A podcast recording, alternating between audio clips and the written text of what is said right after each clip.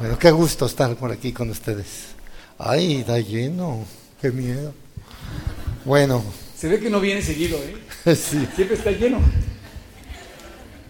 Si quieres poner la foto, por favor. Eh, el nombre del estudio, de la predicación, yo le titulé Los dos ladrones, aunque habla del Calvario. ¿Ok? Son las dos juntas. Sé que es un tema que todos o muchos, de alguna manera, ya sabemos, pero el Calvario tiene multitud de joyas, de enseñanzas, de promesas, de verdades, de cosas preciosas que podemos sacar de ese lugar. Nunca, nunca vas a terminar de eh, incursionar en el Calvario. Es como sumergirte en el mar. No hay fondo. Yo por eso preparé algo de algunas notas que vamos a ver del Calvario, porque si no necesitaríamos pues unos dos meses, tres meses aquí encerrados, que nos traiga de comer este Oscar del restaurante y gratis. y entonces sí, tal vez lleguemos a unos cuantos pies de profundidad. Así es que nada más algunos datos porque es muy, muy vasto. Vamos a abrir nuestras Biblias, eh, los que acostumbran a abrir sus Biblias, en el pasaje de Lucas 23, de los versículos 32 al 43. Este es el escenario. Ahorita nada más creo que Oscar vas a poner los versículos o, o los va a leer. ¿Cómo le hacemos? Como tú digas. Este, bueno, para que los que no traen Biblia, pues que lo lean ahí. Y luego vuelves a poner la imagen, por favor. Adelante con el pasaje. Llevaban también con él a otros dos, que eran malhechores, para ser muertos. Y cuando llegaron al lugar llamado de la calavera, le crucificaron allí y a los malhechores, uno a la derecha y el otro a la izquierda. Y Jesús decía, Padre, perdónalos porque no saben lo que hacen. Y repartieron entre sí sus vestidos echando suertes. Y el pueblo estaba mirando, y aún los gobernantes se burlaban de él, diciendo, a otros salvó, sálvese a sí mismo, si este es el Cristo, el escogido de Dios. Los soldados también escarcían, acercándose y presentándole vinagre y diciendo, si tú eres el rey de los judíos, sálvate a ti mismo. Había también sobre él un título con letras griegas, latinas y hebreas. Este es el rey de los judíos. Y uno de los malhechores que estaban colgados le injuriaba, diciendo, si tú eres el Cristo, sálvate a ti mismo y a nosotros. Respondiendo el otro, le, re le reprendió, diciendo, ¿ni aún temes tú a Dios, estando en la misma condenación? Nosotros a la verdad justamente padecemos porque recibimos lo que merecieron nuestros hechos, mas éste ningún mal hizo. Y dijo a Jesús, acuérdate de mí cuando vengas en tu reino. Un día invitaron a un pintor famoso y con una trampa ahí escondida. Le dijeron, oye, queremos que nos pintes los cuatro evangelios, pero en un solo cuadro. Pensando que el pintor iba ahí a quebrarse la cabeza, dijo, ah, pues es muy fácil. ¿Cómo que muy fácil? Entonces pintó el Calvario. Entonces, aquí tenemos, no es una pintura, pero una foto, y quiero que constantemente me voy a referir a ella. No sé si los de hasta atrás ven, Elías, ¿se ve bien? Ok, hasta allá, los de acá creo que no ven, pero bueno, eh, el escenario es el Calvario, está Jesús en medio, los dos ladrones, la multitud abajo, y esta multitud pues representa a todos nosotros, a toda la humanidad. Están representándonos. El Calvario es la evidencia más perfecta de que Dios ama al hombre con todo su corazón, con toda su alma, con toda su mente y con todas sus fuerzas. Si Dios te concediera todos y absolutamente todos los anhelos y deseos de tu corazón, no sería, como dice la Biblia, sería menos que nada que el amor que Él te está mostrando en el Calvario. Dice la palabra, porque de tal manera amó Dios al mundo que ha dado a su Hijo unigénito Jesucristo, para que todo aquel que en Él cree no se pierda, mas tenga vida eterna. El Calvario es la evidencia perfecta de que Dios te ama. La historia de la salvación del ladrón agonizante es un ejemplo notable del poder de Cristo para salvar y de su abundante disposición para recibir a todo aquel que venga a Él, sin importar la condición que tenga. En el Calvario hay tres cruces. En una había un hombre muriendo en pecado. Repito, en pecado. ¿Por qué en pecado? Porque aún estando en minutos, a minutos de ser ejecutado, no acepta la salvación que Jesús le ofreció. Esta expresión de en pecado la vamos a ver en un versículo del Evangelio de Juan, capítulo 8, versículo 24. Juan 8, 24.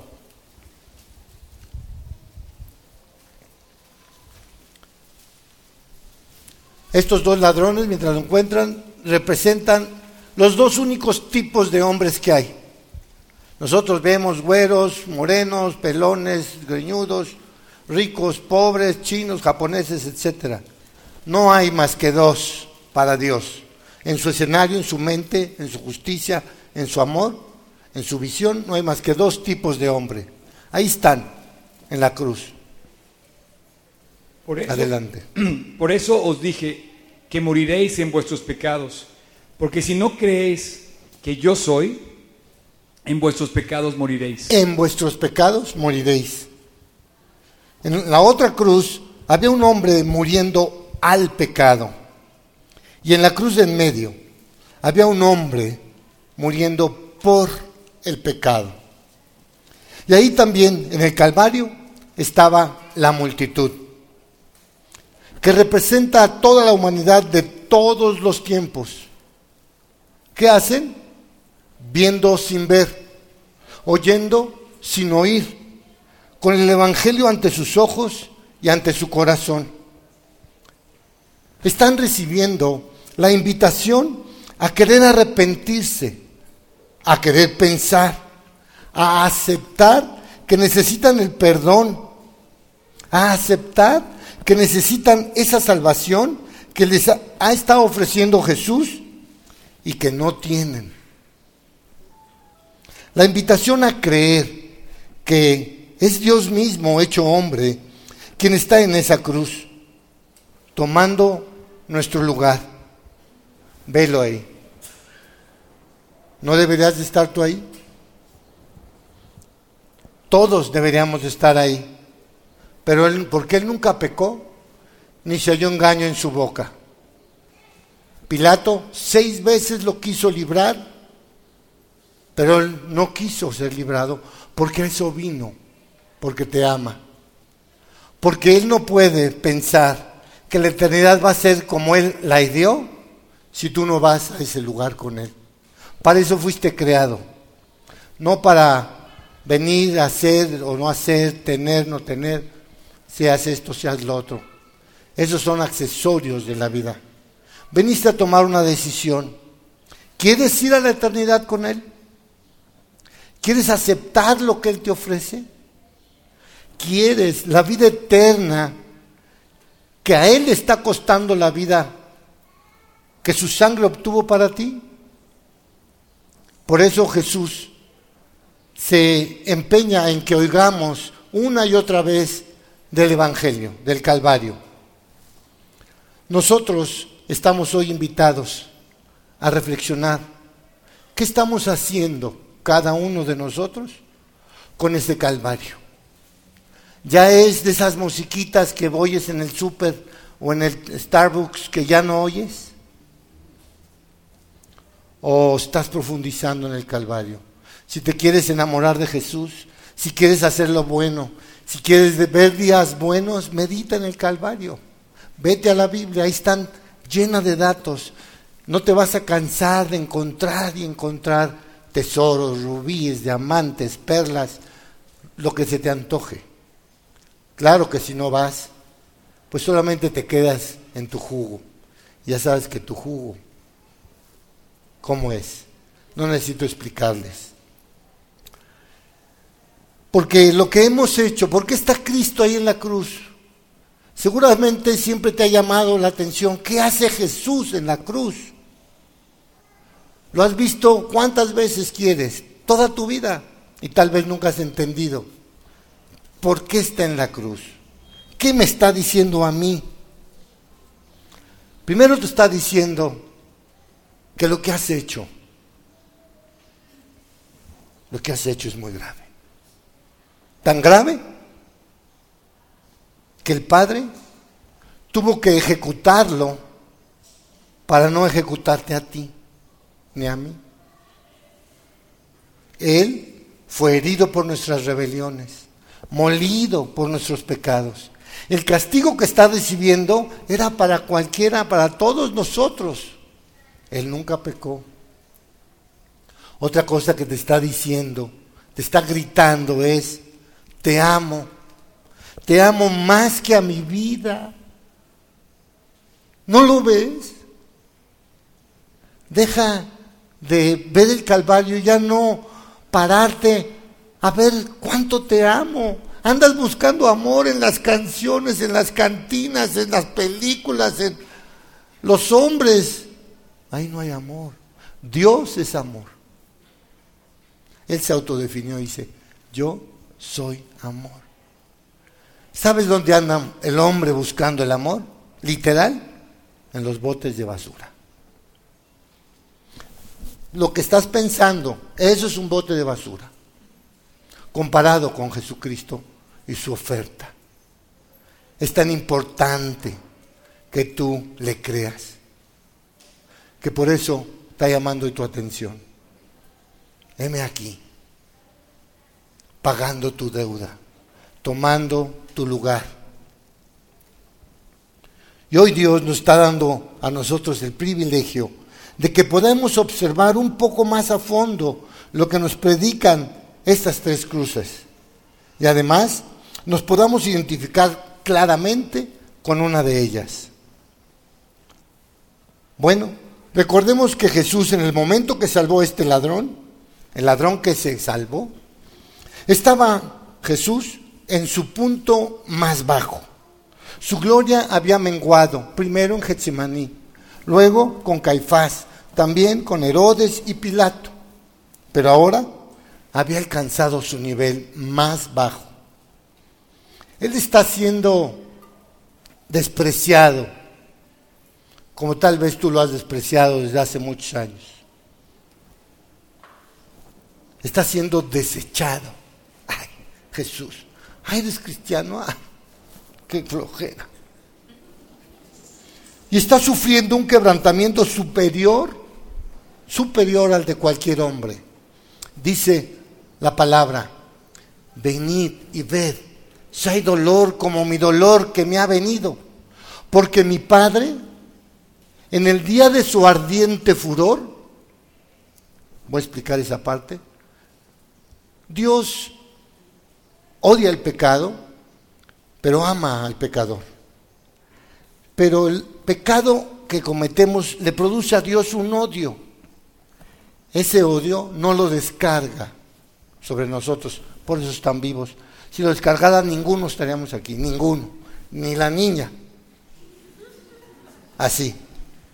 Entonces, dice, venid y ved si hay dolor como mi dolor que me ha venido, porque mi Padre, en el día de su ardiente furor, desde lo alto envió fuego que consume todos mis huesos.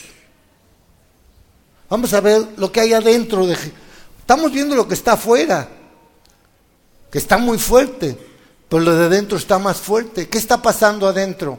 Dice, todo mi vigor, era un hombre atlético, ese sí tenía fit, todo mi vigor se secó.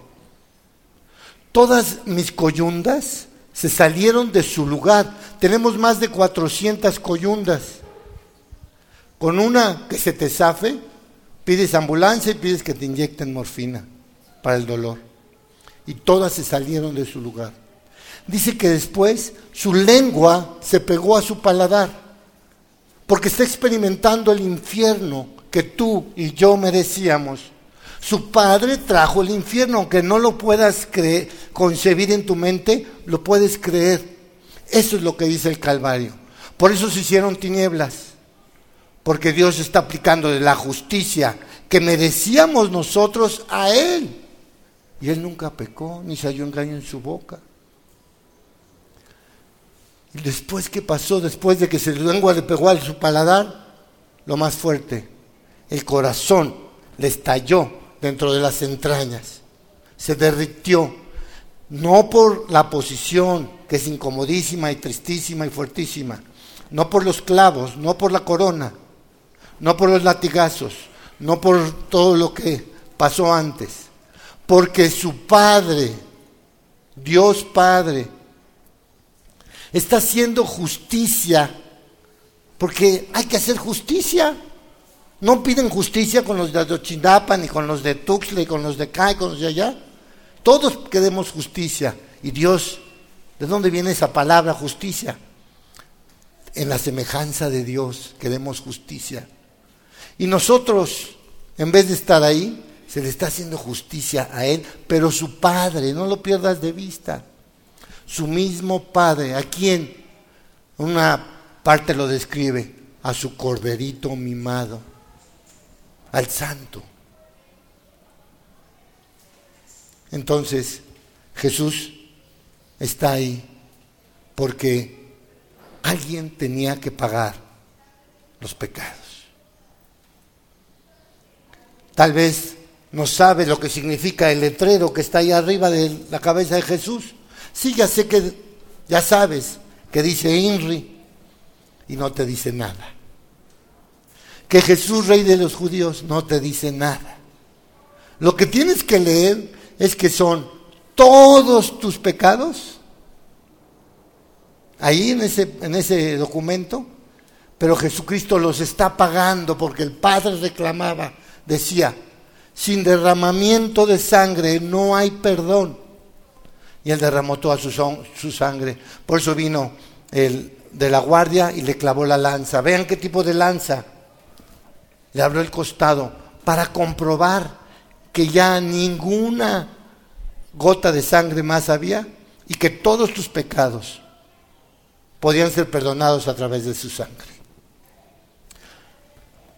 Entonces, vuelvo al punto, Jesús está siendo despreciado y desechado, está sufriendo un quebrantamiento superior a de cualquier hombre.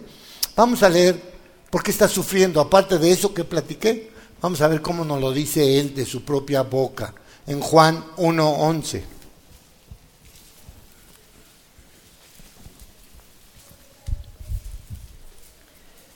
A lo suyo vino y los suyos no le recibieron. Vino a, vino a buscar a los suyos y los suyos no le recibieron. Ahora Salmo 31,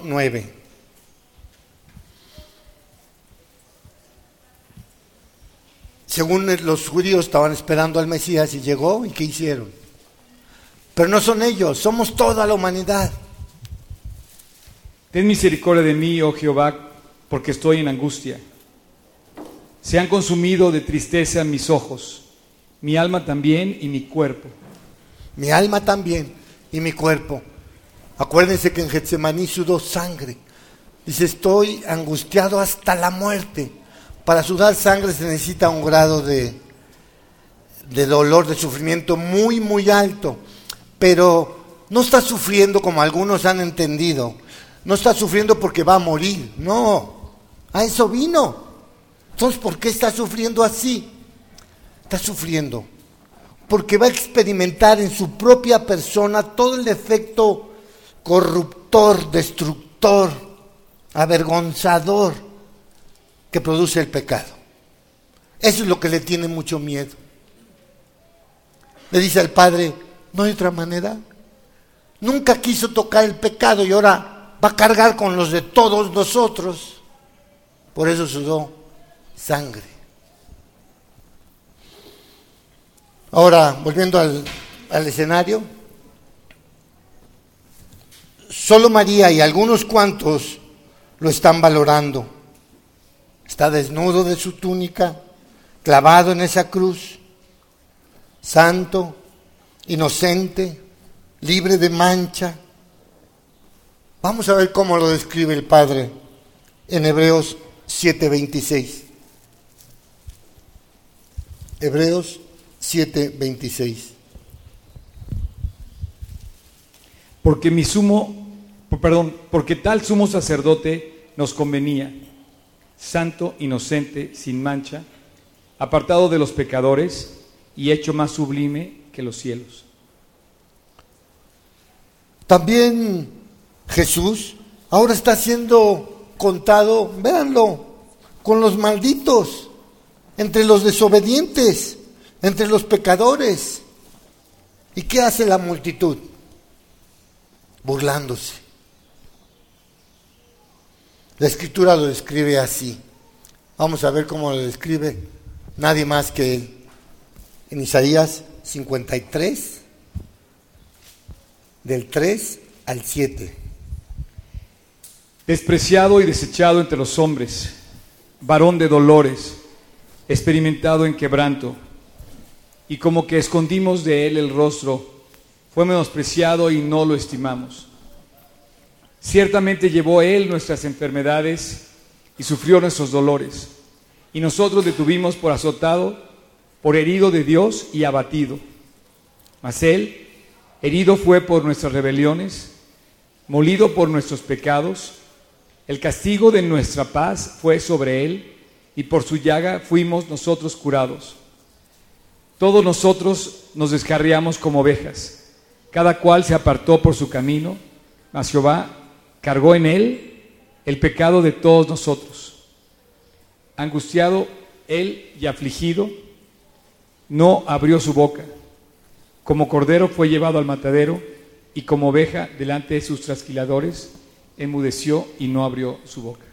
Si no hubiera enmudecido, es librado por Pilato, por los ángeles, lo que se te ocurra, pero eso vino a morir por ti. Tú y yo necesitamos un Salvador, necesitamos el perdón que Cristo nos ofrece. Por eso está ahí en la cruz. Ahora, sin embargo, aún estando en esa condición, Jesús llevó a cabo ese maravilloso acto de gracia. Su amor por el hombre en estos momentos está tan intenso como el día que nos concibió en su corazón.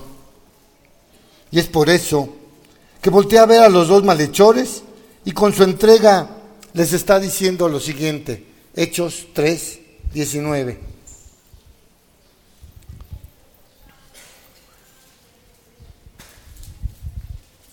Así que arrepentíos y convertíos para que sean borrados vuestros pecados, para que vengan de la presencia del Señor tiempos de refrigerio.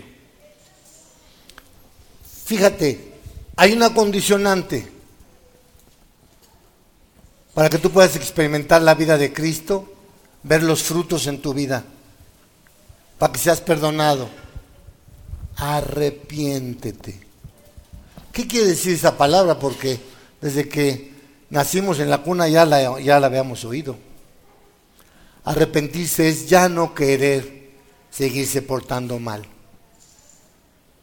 Querer lo que Dios ofrece y lo que tú sabes, porque tienes una conciencia que te lo dice, que debes de hacer. Literalmente, la palabra está en griego y es metanoia y quiere decir mente nueva que quieras una mente nueva. Y Dios va más allá. Dice, no solamente te doy una mente nueva. Si te arrepientes te voy a dar un corazón nuevo, un espíritu nuevo, mi espíritu, y voy a poner dentro de ti ese gozo y esa paz que tanto anhelas. Dios ha estado buscando a algunos que, de aquí que desde hace quién sabe cuánto están rechazando y hoy te está dando la oportunidad de que su salvación, su perdón, esa vida eterna y todo lo que Él alcanzó para ti sea una realidad que ya no sea para ti más una musiquita que no se oye. Ahora, por otro lado, recuerden también que este ladrón estaba rodeado de burladores. ¿Por qué lo menciono? Porque sabemos que es fácil nadar con la corriente, pero es muy duro ir contra de ella. Este ladrón, el que creyó, oyó también a los sacerdotes que llenos de orgullo ridiculizaban ni más ni menos que al autor de la vida. Vamos a ver cómo lo describe el Padre. Hechos 3:15. ¿Cómo nos acusa a todos? Y matasteis al autor de la vida, a quien Dios ha resucitado de los muertos, de lo cual nosotros somos testigos. Al autor de la vida. En el principio era el verbo, y el verbo era con Dios, y el verbo era Dios. Y también oyó este ladrón a la gran multitud de gente del pueblo, todos a una, unirse en la humillación que le están haciendo a Jesucristo. Vamos a volver a leer Lucas 23, del 35 al 37. Y el pueblo estaba mirando, y aún los gobernantes se burlaban de él, diciendo, a otro salvó, sálvese a sí mismo.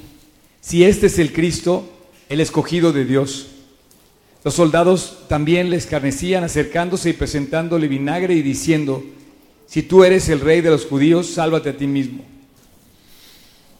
El otro ladrón, el que no quiso creer, captó el espíritu de la hora y también se burló. Ahora Lucas 23, 39.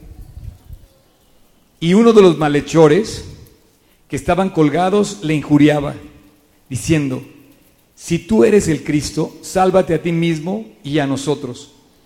Y en cambio, el ladrón que creyó, sufriendo como estaba y viendo al Salvador en un estado tan triste, a pesar de todo, a pesar de todo, tomó la decisión de creer y creyó para vida eterna. Y por la gracia fue cambiado su corazón, a pesar de que al principio él también se burlaba. Esto no está en Lucas, pero sí lo tiene en Marco.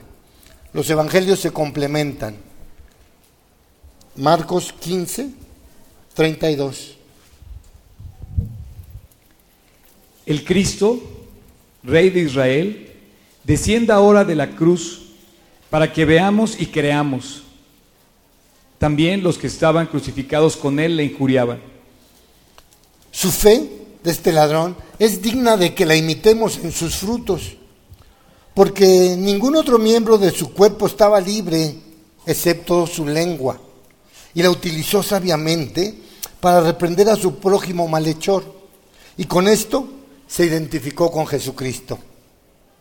Su fe no se afectó por el ambiente que lo rodeaba, sino que él, ladrón agonizante como era, se reafirmó en su confianza, como una roca gigante colocada en medio de esa multitud, que como león rugiente gritaba blasfemias, se afirmó y declaró la inocencia de Cristo.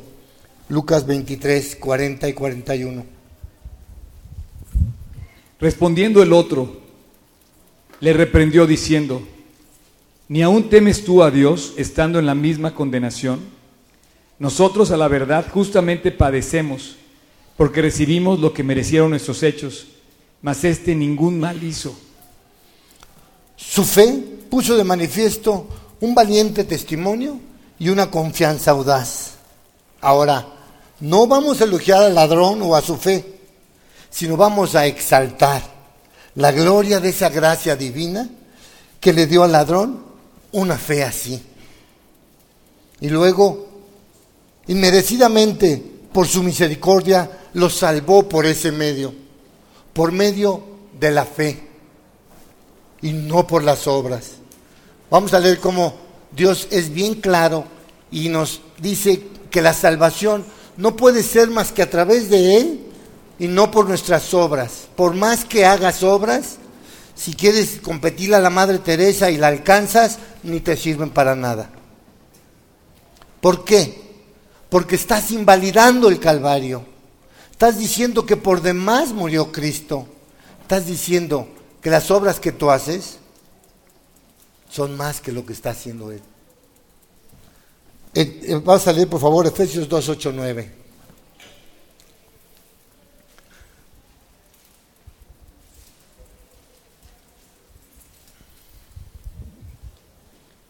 Porque por gracia sois salvos por medio de la fe. Y esto no de vosotros, pues es don de Dios, no por obras para que nadie se gloríe. ¿Cómo obtuvo la salvación Oscar? Por gracia. Cualquiera que sea salvo aquí fue por gracia. No podemos hacer nada. Eso es lo maravilloso. Porque si fuera por obras, ponte a pensar. ¿Quién está monitoreando ¿Hay algún gadget para monitorear tus obras, la calidad de ellas? ¿Y cuando ya rebasaste para compensar? Eso por un lado, pero eso no es lo importante. Lo importante es, ¿y Cristo para qué murió? Si tú con tus obras te podrías salvar. Qué gran aliento es para nosotros ver a ese Salvador que salva de manera completa, quien en un momento así pudo salvar a ese hombre y darle una fe tan grande y tan perfecta. Y luego, rápidamente, prepararlo para la dicha eterna. Observemos también el poder de ese espíritu, que podía producir tal fe en un suelo tan poco fértil, en un clima tan en contra. Vamos a leerlo en Hebreos 7:25.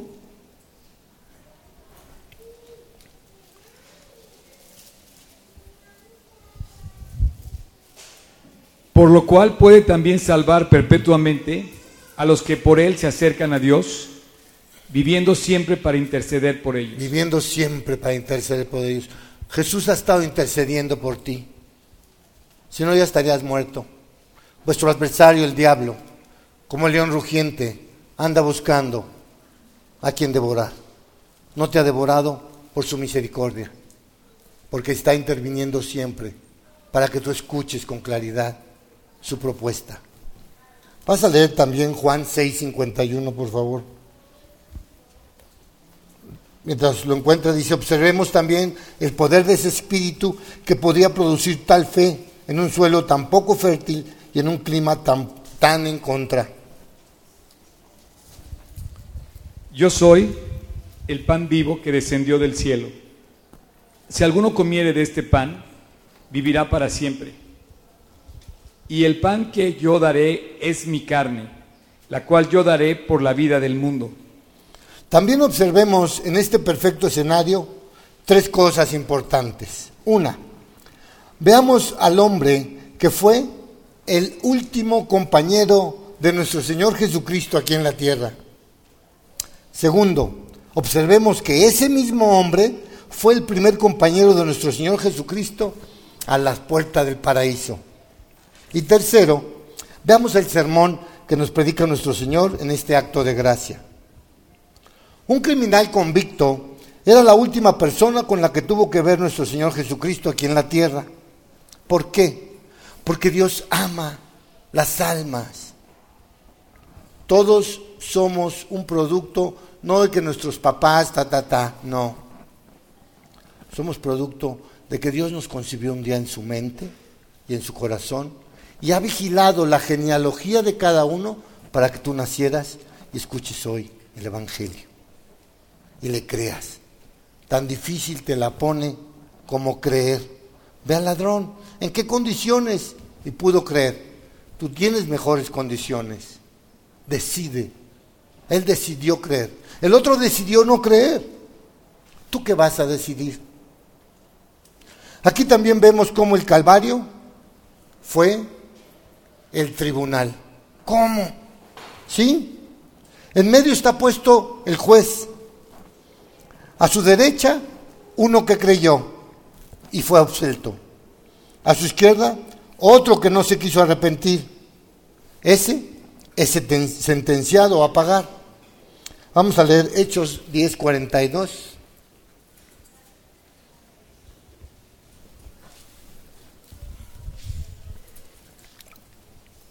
Y nos mandó que predicásemos al pueblo y testificásemos que Él es el, el que Dios ha puesto por juez de vivos y muertos.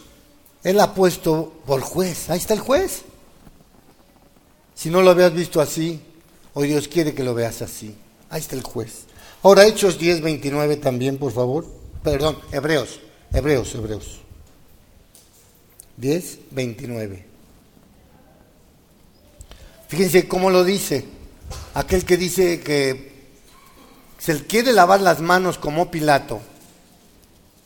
¿Cuánto mayor castigo pensáis que merecerá el que pisoteare al Hijo de Dios y tuviere por inmunda la sangre del pacto en la cual fue santificado e hiciera frente al Espíritu de gracia?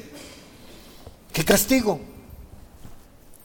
Y entre otras enseñanzas, Dios en esta escena nos deja ver también lo que en el juicio final ha de hacer a los que creyeron y a los que no creyeron, de, lo que de los que se arrepintieron y de los que no se arrepintieron, colocando unos a la derecha y otros a la izquierda, como lo dice Mateo 25, 41. Fíjense bien cómo dice.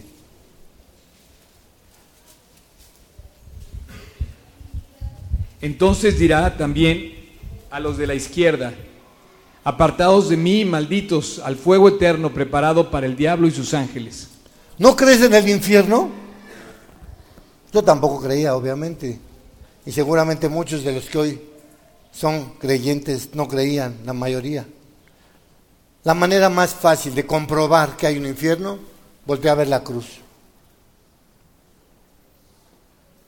Tan grave es, sí, tan grave es. Dios no quiere que vaya al infierno nadie. Dice, no quiere que ninguno perezca, sino que todos habitemos la gloria con Él. La cruz de Cristo divide la humanidad en dos bandos. Aquellos que creen en Jesús como Dios Salvador y los que lo catalogan simplemente como un profeta que lo fue, o como un gran maestro que también lo fue, o como un gran hombre que también lo fue. Esto indica que en el mundo hay solamente dos caminos, el ascendente y el descendente, el ancho y el, angosto, el que conduce al cielo, el que conduce a la perdición eterna en el infierno. Vamos a verlo en Mateo 7, 13 y 14. Estoy apoyando todo lo que estoy diciendo con versículos para que no crean que es una filosofía, una religión. Porque estrecha es la, La puerta y angosto el camino que lleva la vida, y pocos son los que la hallan. Pocos. Hoy tú la puedes hallar.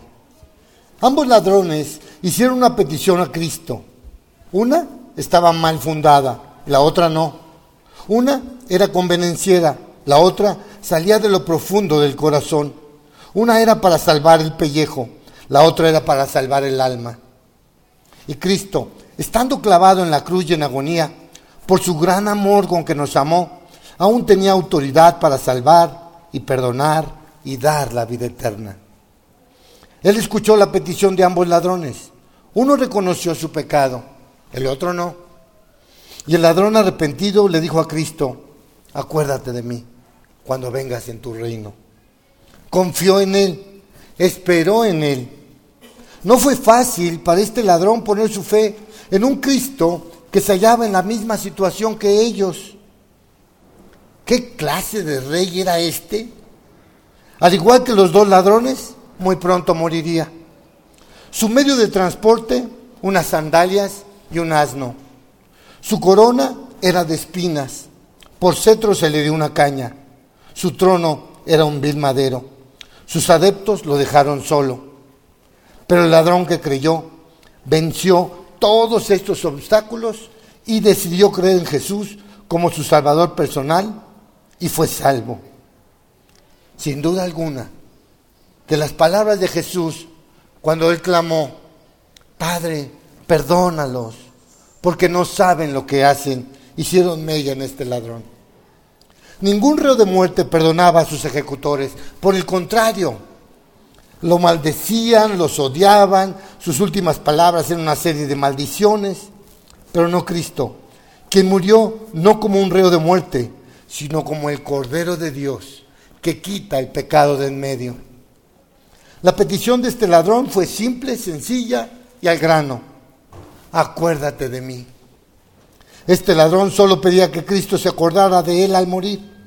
Pero Jesús, perdón, pero Jesús le dio la vida eterna. Cuando Dios da, lo hace a manos llenas. Vamos a ver cómo nos dice que nos da. Juan 3:36.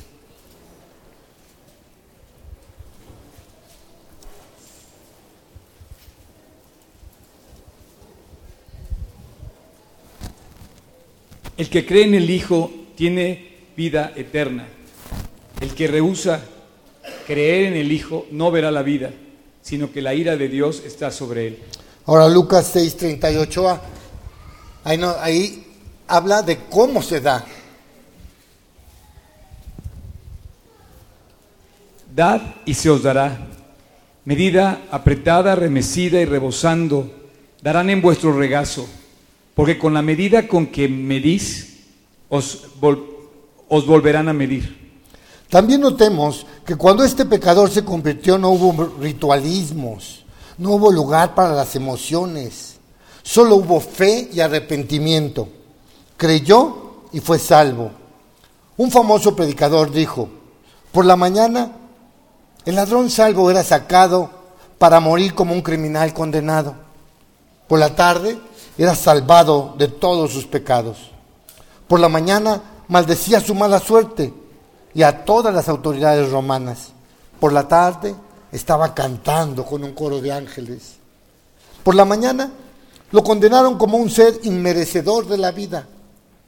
Por la tarde estaba listo para irse al cielo. Por la mañana era clavado en la cruz. Por la tarde entró en el paraíso de Dios. Por la mañana no hubo ojo humano que se compadeciera de él. Por la tarde era lavado y limpiado con la sangre del cordero. Por la mañana se, se, encontraba junto con el otro ladrón. Por la tarde entró en la presencia de Cristo en la ciudad eterna. Sí, Cristo y ladrón entraron por las puertas del paraíso. El rey y el ladrón, el juez y el pecador, el pastor del rebaño y la oveja perdida, el misericordioso y el miserable. La luz y las tinieblas se habían encontrado en las encrucijadas de los caminos.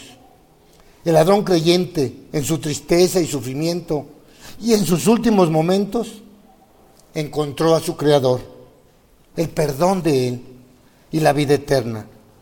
Al creer y entregarse, ni más ni menos que al que ama su alma.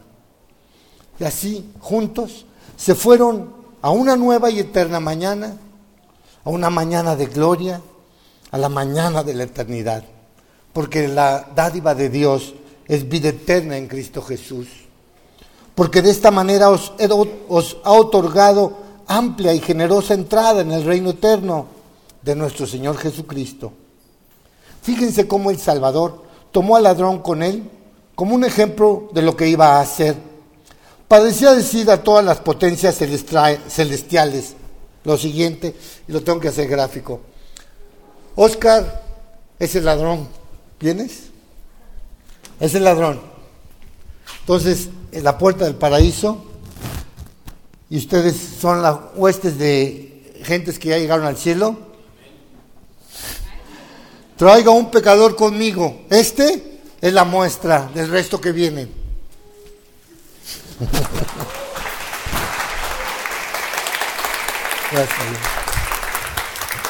Memo, gracias. y para todos ustedes los que habían preguntado por el Calvario y que pensaban que, eh, no sé, la idea que tú tenías, como dice Memo, decía, ¿no? Que había muchas ideas que pensamos. Y el, y el tema del Calvario es como la música del Starbucks, ¿no? Que pasa totalmente desapercibido. Pero en el Calvario, Cristo cambió la historia. En el Calvario, Cristo cambió la historia para siempre en el Calvario, ahí te demuestra muchas cosas y los datos que hoy vimos a través de este estudio que nos recuerda otra vez eh, lo que sucedió, le voy a pedir a los de worship que suban por favor, este, te deja sin excusa porque por ejemplo, ¿qué obra buena hizo el ladrón para salvarse? Subió malhechor, subió a la cruz como condenado a muerte, subió, dice que eran homicidas, no solamente eran malhechores, te da el dato y el detalle que eran homicidas. En la cruz no tuvo chance más que de creer, de arrepentirse. Pasó por todos esos obstáculos, ¿no? La burla, lo que le decían, y todo estaba, no podía moverse. Y la única cosa que podía mover fue su lengua. Y con esa lengua confesó su fe en Cristo. Fíjate que Jesús también podía mover su lengua. Y como bien dijo eh, Memo, pudo haber abierto la boca, pero dice Isaías que enmudeció y no abrió su boca. Si Jesús hubiera abierto la boca en el Calvario, hubiera fulminado a todos que estaban abajo de él. Pero entonces, ¿cómo te iba a poder salvar a ti? Hoy tienes que abrir tu boca. Hoy te toca a ti abrir tu boca. Y es el momento de confesar lo que dice la Biblia, el que confesare con su boca lo que pasa en su corazón, será salvo. Te voy a invitar, haciendo honor a lo que nos acaba de decir Memo, que cierres tus ojos, inclines tu rostro. Es más, vos y que te pongas de pie, por favor. Inclina tu rostro y cierra tus ojos. Y ubica la escena que acabas de ver en el Calvario. Cierra tus ojos, piensa en el Calvario. Ese lugar, ese momento en la historia cambió la historia de la humanidad. Ese lugar, ese momento en mi historia cambió la mía, la mía hace 37 años. Y a lo mejor hoy puede ser tu momento y tu lugar. Pero tienes que volver al Calvario. Tienes que voltear a ver el Calvario. Y ahí está representado todo, el juicio, la condena, la realidad del hombre, para que hoy creas en Él. Para que todo aquel que en Él cree no se pierda, mas tenga vida eterna. La más hermosa representación del Calvario son los brazos abiertos de Cristo en la cruz, para que todo aquel que en Él cree no se pierda, mas tenga vida eterna. Si tú estás escuchando esto hoy, sea que estás aquí presente o nos estás escuchando por internet, es tu oportunidad, es tu momento. No tienes que hacer nada, como tampoco pudo hacer nada el ladrón en la cruz. Solo tienes que entregarle tu vida y tu fe y pedirle perdón a Cristo. Y yo te voy a ayudar ahora con estos elementos que nos dio Memo, que nos recuerdan lo que sucedió en el Calvario. Ahí en tu corazón, sin decir nada en voz alta, te voy a pedir que hagas una oración. Si tú no has confirmado, no tienes la evidencia en tu vida de que Cristo mora en tu corazón, es el momento.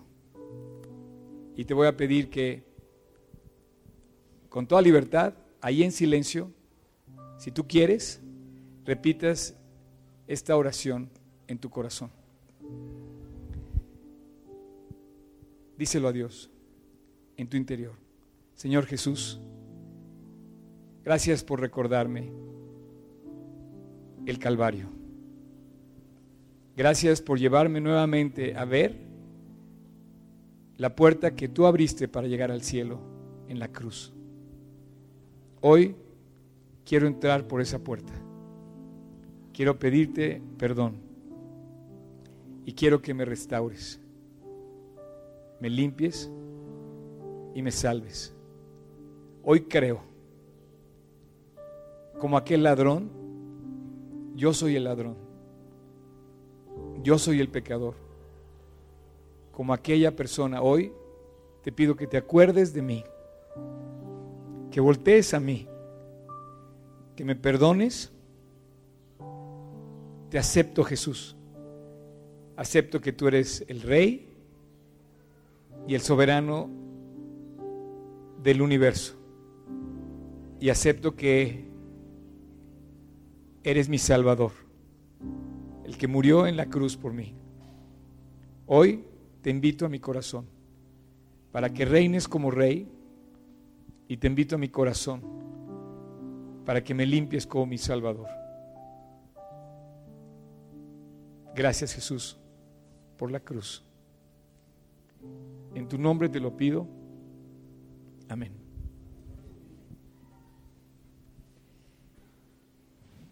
Vamos a escuchar un himno que nos recuerda lo que sucedió en la cruz, cómo Dios nos da vida y nos regresa lo que perdimos por el pecado.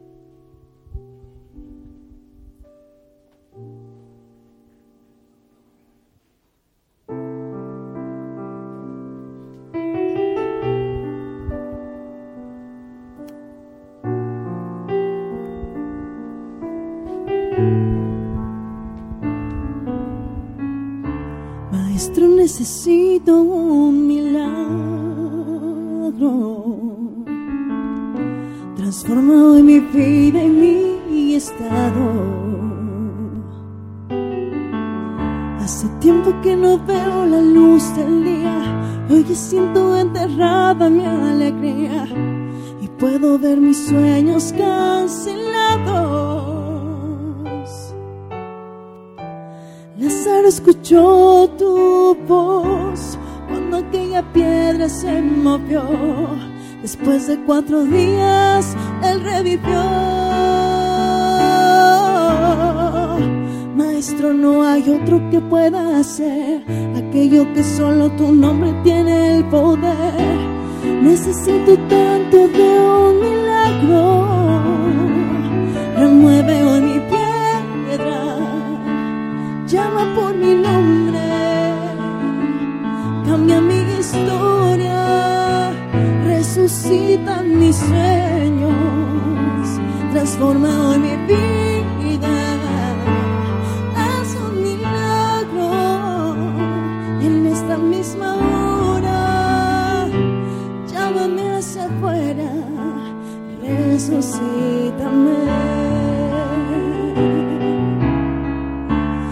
Maestro, necesito un milagro. Transforma hoy mi vida y mi estado. Hace tiempo que no veo la luz del día y hoy siento enterrada mi alegría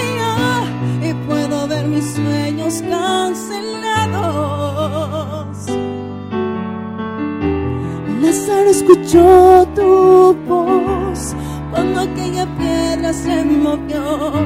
Después de cuatro días, él revivió. Maestro, no hay otro que pueda hacer aquello que solo tu nombre tiene el poder. Necesito tanto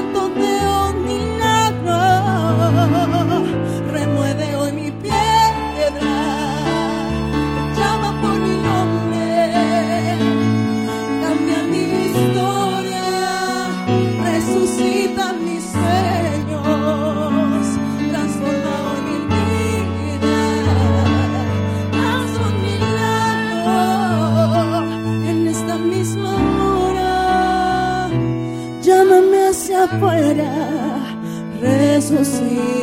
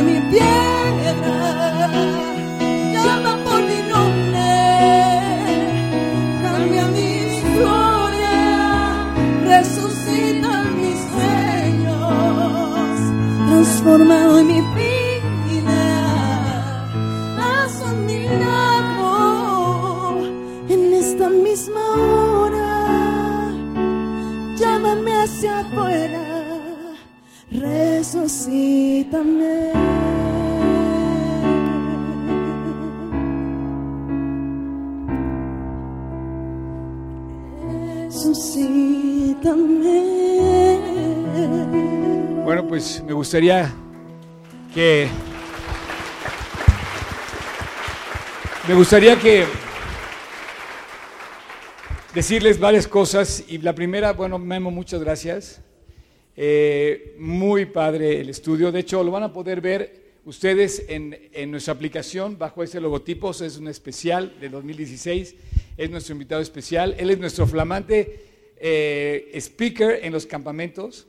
Los chavos lo aman eh, y de repente también nos, uno que otro lo, no lo quiere, le da la vuelta. Pero bueno, eh, estamos muy contentos, Memo, de tenerte aquí. Y si quieren volver a ver este, este, estudio, va a estar disponible allá y espero que hayan tomado notas. Y bueno, yo estoy en un receso, por eso le pedí a Memo que viniera y el próximo domingo voy a estar también en receso, así es que él va a dar la segunda parte de este, de este, de este, eh, pues este mensaje de los dos ladrones.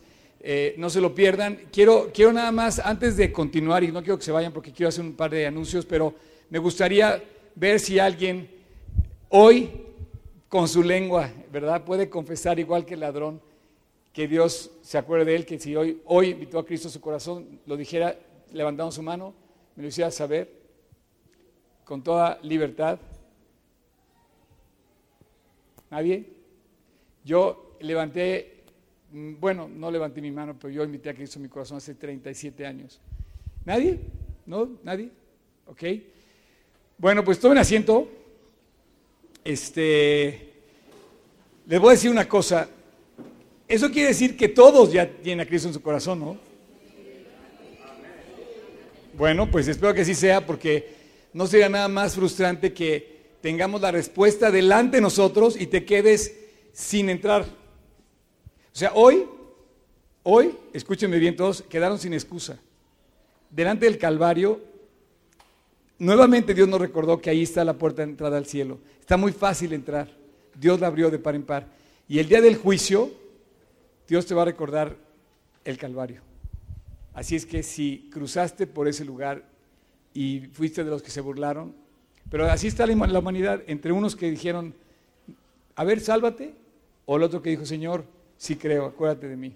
Vamos a hacerle honor a este Dios increíble que Bernie, ven para acá. Voy a cantar con Bernie.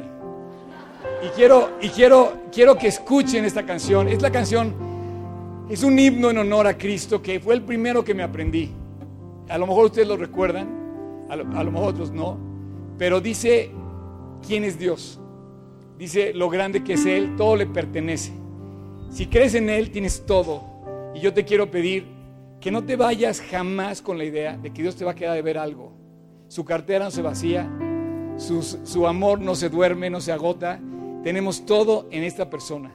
Así es que eh, quiero inflar mis pulmones y cantar junto con ustedes este hermoso himno en compañía de estos chavos también. Así es que... El resplendor de un rey vestido en se goza la creación, se goza la creación. Cubierto está de luz y toda oscuridad, temblante su voz, temblante su voz.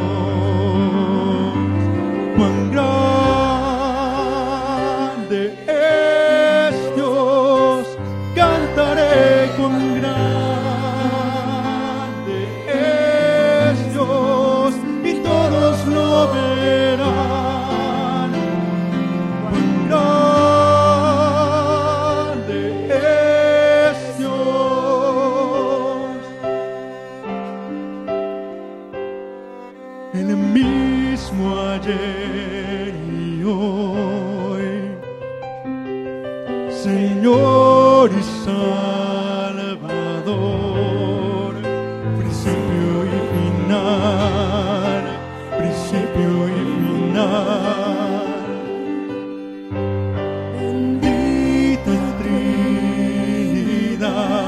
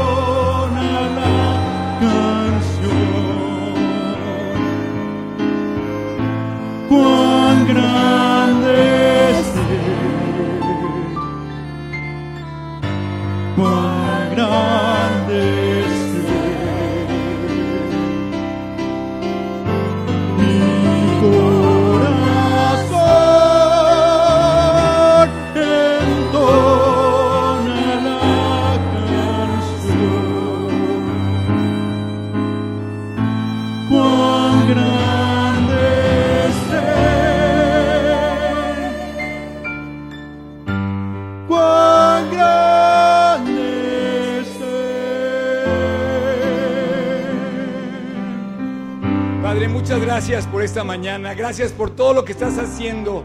Solo tú puedes hacer lo que estás haciendo aquí. Tú nos vas a poder seguir proveyendo. Tú vas a seguir poniendo el corazón de cada persona. Dios, gracias por todo lo que hemos visto hacer hasta el día de hoy. Gracias por lo que viene. Gracias por lo que hicimos ayer, por lo que nos compartió Memo el día de hoy. Gracias por la cruz del Calvario, Dios. Gracias por la esperanza que nos da voltear al Calvario y saber que podemos seguir adelante. Gracias por cada persona aquí. Gracias por todo lo que representa cada corazón. Gracias por las historias que oímos ayer al bautizarse. Dios, cada uno tenemos una historia y la tuya, la tuya es la más grande de todas. Señor, no te agotas, no te limitas, no te acabas. Cuán grande eres tú. Bendice el proyecto de aliento, bendice el proyecto de París, bendice el proyecto de esta iglesia, bendice el proyecto de FIT. Bendícenos para seguir hablando de ti todos los días de nuestra vida. Padre, bendice a cada persona, bendice nuestro país. Gracias, Señor. Gracias, Jesús. En tu nombre te lo pedimos. Amén. Mi corazón